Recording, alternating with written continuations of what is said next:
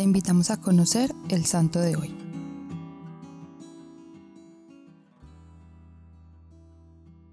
Hoy te presentamos a San Lucas Evangelista.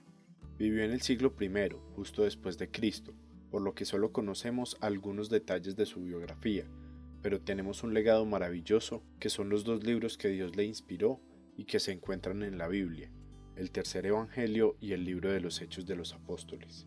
San Lucas habría nacido en la región de Siria y era médico de profesión, por eso San Pablo se refiere a él como Lucas, el médico muy amado.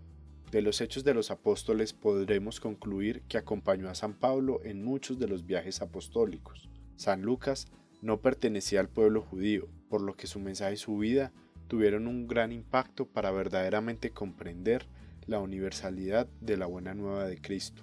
El Evangelio que Lucas escribe está lleno de humanidad, comprende a las personas y así lo traslada en sus escritos. Da a la mujer un papel muy importante en el Evangelio y en la vida de Cristo.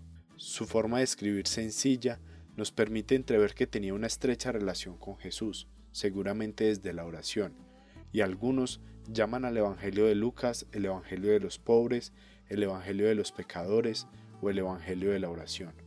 Hoy te propongo que leas una de las parábolas más bellas que Dios nos regala a través del Evangelio de San Lucas, y que la encontrarás en el capítulo 15 a partir del versículo 11 la llamada parábola del Hijo Pródigo, aunque en realidad es la parábola del Padre Amoroso.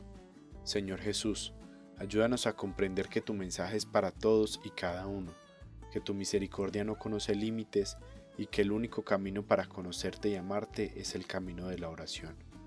Cristo Rey nuestro, venga tu reino.